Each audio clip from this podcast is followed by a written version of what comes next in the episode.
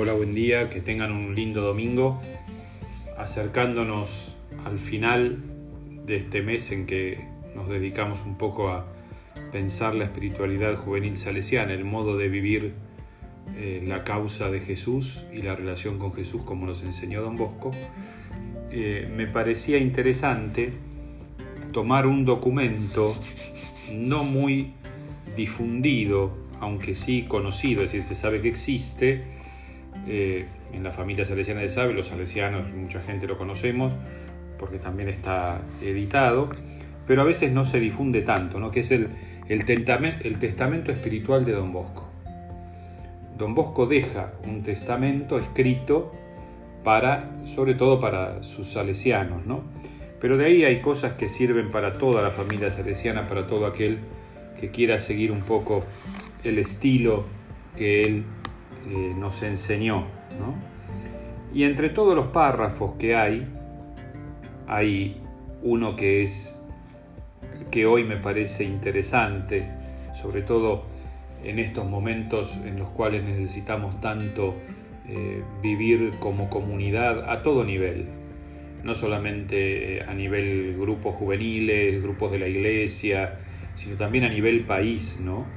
Don Bosco, que conocía muy bien la naturaleza humana, que conocía muy bien los bueyes con los que araba, digamos, les deja dicho en el testamento a los salesianos lo siguiente. Recuerden que, sin embargo, la peste peor que hay que evitar es la murmuración. Háganse todos los sacrificios posibles, pero no se toleren nunca las críticas él agrega sobre los superiores, porque está hablando a gente que vive en comunidad. Pero interesante esto, ¿no? La peste peor que hay que evitar es la murmuración. No se toleren nunca las críticas, es decir, malintencionadas, la crítica sí, pero va unido a la murmuración, ¿no? Muchas veces en nuestras casas salesianas, en los grupos juveniles, en los grupos de exploradores, oratorio, lo que reina es la murmuración, ¿no? Y no solo la murmuración contra el que está arriba, digamos, ¿no? El sacarle el cuero a todo el mundo, no hay nada que nos venga bien y sobre todo eh, los porteños, las porteñas somos muy jodidos en eso.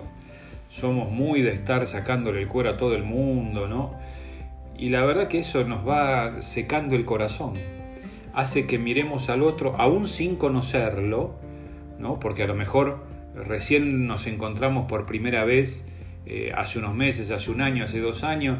No, no lo conocemos mucho, no la conocemos mucho, pero ya, ya empezamos a hablar mal, ya le decimos esto, este es este, esto es lo otro, aquella es la, así, aquella es asá. Y con eso vamos destruyendo todo lo que dijimos de la espiritualidad nuestra, que nace de una espiritualidad del encuentro, de la alegría, de la vida, del optimismo, del estar juntos. Todo eso se convierte en una gran mentira, ¿no? Porque nos llenamos de murmuración.